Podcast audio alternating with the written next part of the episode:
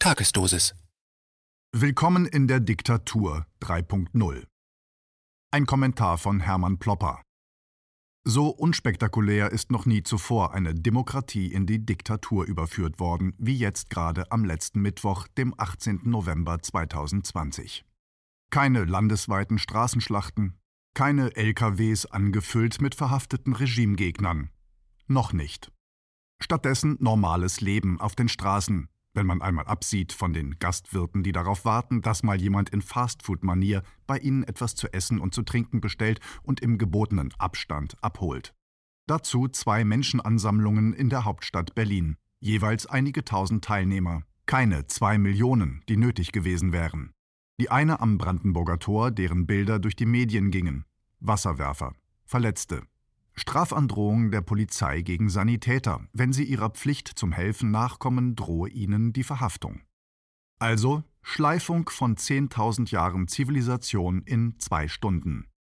Ich war auf der anderen Kundgebung an und auf der George-Marshall-Brücke an der Längsseite des Deutschen Bundestages. Während ein Bundestagsabgeordneter aus Bautzen, der gegen das Infektionsschutzgesetz stimmen wollte, von der Polizei gewaltsam zu Boden geschmissen wurde, stieß Pharmalobbyist und Sozialdemokrat Karl Lauterbach mit einem Kampfgefährten mit Sekt auf die Abschaffung der Demokratie an, wie er seine Fans auf Twitter wissen ließ. Draußen auf der Marschallbrücke ging es einigermaßen zivilisiert zu. Polizisten zeigten in die Menge und pickten sich dann vornehmlich harmlose junge Frauen aus der Menge heraus, um diese sodann erkennungsdienstlich zu behandeln und dann wieder freizulassen. Wie alles im Corona-Regime absolut willkürlich und in keiner Weise nachvollziehbar. Vorbeifahrende Züge und Schiffe ließen aus Solidarität ihre Sirenen vernehmen. Die Stimmung auf der Marschallbrücke glich der auf den euphorischen Augustdemonstrationen mit ihrem Massenpublikum. Am Nachmittag wurde es kälter, und entsprechend änderte sich die Stimmung, als das Abstimmungsergebnis der zweiten und der dritten Lesung im Bundestag bekannt wurde. Pfingstwunder waren ab jetzt nicht mehr zu erwarten. Immerhin hatten die Fraktionen von Linkspartei, AfD und FDP geschlossen gegen die neue Fassung des sogenannten Infektionsschutzgesetzes gestimmt. Damit war nicht unbedingt zu rechnen, und dass ausgerechnet die AfD, die immer als rechtsextrem und verfassungsfeindlich gebrandmarkt wurde, gegen die sterilisierende Abtupfung unseres Grundgesetzes gestimmt hatte, gehört zu den erstaunlichen Verrückungen der politischen Farbenlehre dieses irren Corona-Jahres. Und die Grünen, dereinst als basisdemokratische Partei und parlamentarisches Schaufenster der Umweltbewegung gegründet, stimmen jetzt geschlossen und stramm stehend für die Umwandlung der Demokratie in ein totalitäres Horrorregime. Im Gleichschritt Marsch dazu die einst so starke Partei der Arbeiterbewegung und der sozial Schwachen, die SPD. Vor der Abstimmung 1933 über das von den Nazis eingebrachte Ermächtigungsgesetz bekannte der damalige SPD-Vorsitzende Otto Wehls noch, Zitat, Unsere Freiheit könnt ihr uns nehmen, unsere Ehre aber nicht. Zitat Ende. In den Reihen der CDU-CSU gab es immerhin einige Dissidenten, die gegen das überarbeitete Infektionsschutzgesetz gestimmt haben. Wir wissen das, weil die AfD-Fraktion auf Durchführung einer namentlichen Abstimmung bestand. Danke dafür. Dass die zweite und die dritte Lesung des Infektionsschutzgesetzes, die Absegnung durch den Bundesrat sowie die letztendliche Unterschrift dieses infamen Ermächtigungsgesetzes im Stundentakt an nur einem einzigen Tag vollzogen wurde, ist in der Geschichte der Bundesrepublik Deutschland einmalig. Man hat es offenbar nötig, die Öffentlichkeit zu überrumpeln, weil wir sehen, dass dieses Gesetz mit unserer Verfassung nicht vereinbar ist. Was blieb also den Protestierenden anderes übrig, als zum Amtssitz des Bundespräsidenten Frank-Walter Steinmeier zu ziehen und durch lautes Trommeln und Rufen die Missbilligung der ausgesperrten und soeben entmachteten Öffentlichkeit kundzutun. Aber die große Masse der Bevölkerung befindet sich im Tiefschlaf und hat bestenfalls ein paar unruhige Albträume. Sie werden irgendwann zusammen mit uns in der Diktatur aufwachen. Das war der geräuschloseste Putsch aller Zeiten. Dieser Putsch entsorgt nicht nur 500 Jahre Kampf um Demokratie und um Selbstbestimmung.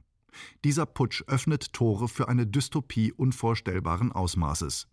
Das Menschsein, wie wir es kennen, wird auf der Müllhalde der Geschichte entsorgt, wenn sich nicht bald Entscheidendes tut. Willkommen in der Diktatur 3.0 scheibchenweise in die Diktatur. Das Kaiserreich kann man nicht als Diktatur ansprechen, es war dem englischen Vorbild nachempfunden und galt als konstitutionelle Monarchie, also ein Verfassungsstaat, dem auch der Kaiser unterworfen war. Die erste Diktatur auf deutschem Boden war das Nazireich. Diese NS-Diktatur kam nicht mit einem Schlag, sie wurde in verschiedenen Schüben durchgepeitscht. Es begann mit dem sogenannten Preußenschlag im Jahre 1932.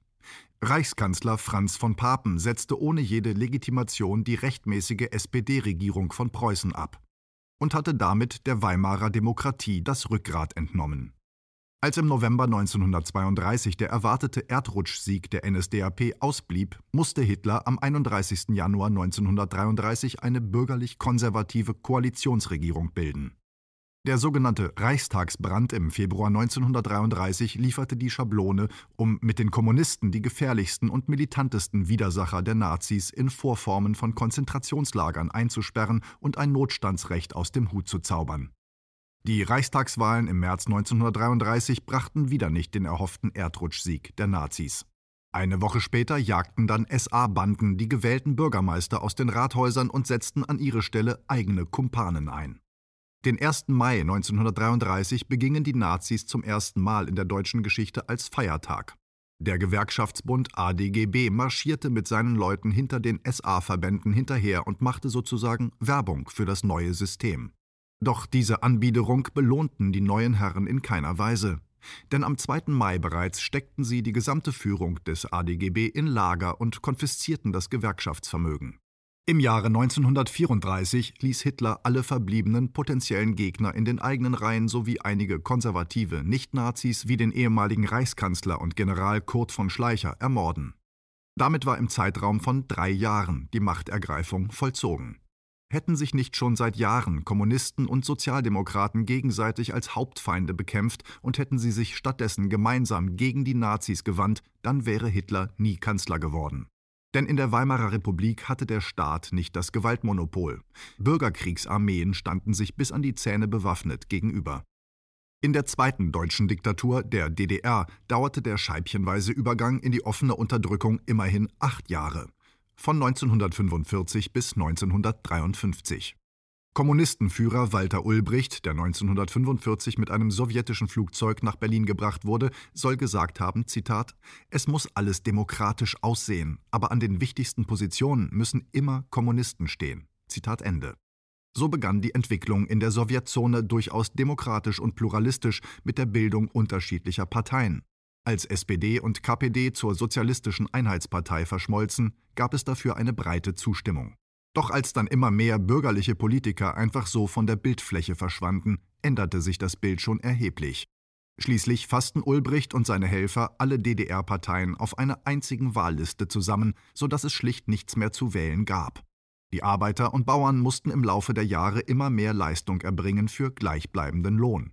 Das brachte das Fass zum Überlaufen. Der Aufstand vom 17. Juni 1953 endete in einem Blutbad, angerichtet von sowjetischen Panzern womit deutlich wurde, wer im Lande das Sagen hat und dass die Teilhabe des Volkes an der Macht lediglich auf dem Papier stand. Zuchthäuser wie das sogenannte Gelbe Elend in Bautzen oder in Cottbus waren die nächsten Jahrzehnte gut ausgelastet.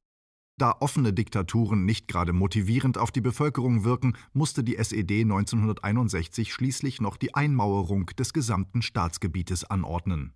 Die gesellschaftliche Stagnation in der DDR führte schließlich zur Implosion im Jahre 1989. Corona-Regime Diktatureinführung im Zeitraffer. Und nun also die dritte Diktatur in der deutschen Geschichte. Wo die Nazis drei Jahre gebraucht hatten, um ans Ziel zu gelangen und die SED dafür acht Jahre benötigte, schafft es die SARS-Einheitspartei Deutschland SED, bestehend aus den Blockflötenparteien CDU, CSU, SPD und Grüne, die radikale Umwandlung einer Demokratie in eine Diktatur innerhalb eines Dreivierteljahres zu bewerkstelligen.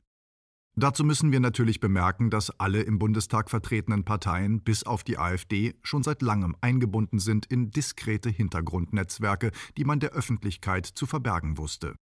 In den marktradikalen und proamerikanischen Netzwerkgruppen wie Atlantikbrücke, Mont Pelerin Gesellschaft, Bilderberger oder Bertelsmann Stiftung sind Alpha-Tiere der genannten Parteien zusammen mit entsprechenden Tieren aus Medien, Wissenschaft, Wirtschaft, Militär und Geheimdiensten ungeachtet unterschiedlicher politischer Färbung versammelt und koordiniert. An Bedeutung zugenommen haben im Lauf der Jahre zudem das World Economic Forum und die Münchner Sicherheitskonferenz. Mit unvorstellbarer Arroganz spricht man dort schon lange über die Bevölkerung als eine verfügbare, manipulierbare Manövriermasse.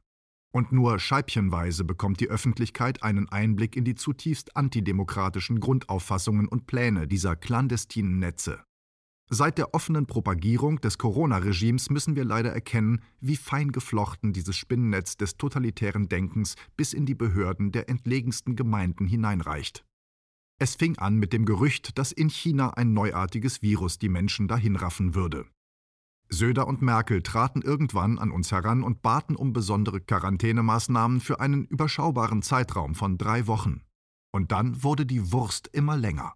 Dann kamen die Masken dazu. Und dann die unverhohlene Drohung, ein sogenanntes normales Leben würde es erst wieder geben, wenn der Impfstoff zur Verfügung stünde. Schwammige Anglizismen sollen uns die tatsächlichen Verhältnisse verbergen. Da ist der Lockdown, der als Ausgangssperre oder Hausarrest niemals zu vermitteln wäre. Es gibt keine Schlachtfelder eines Bürgerkriegs mehr. Die Menschen sind entwaffnet. Das Schlachtfeld ist die sogenannte öffentliche Meinung. Isolierte und zunehmend bildungsferne Mitmenschen sind raffinierten Angstkampagnen skrupelloser, käuflicher Psychologen und Soziologen ausgesetzt.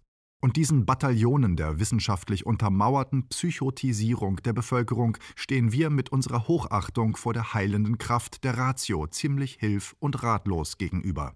Wir sehen, wie das Gift der Angst und des Misstrauens keimt und Früchte trägt. Wir gehen davon aus, dass alle Anstrengungen darauf gerichtet sein sollten, auf schwierige Zeiten mit Besonnenheit zu reagieren. Und werden dafür ausgelacht und als irre stigmatisiert.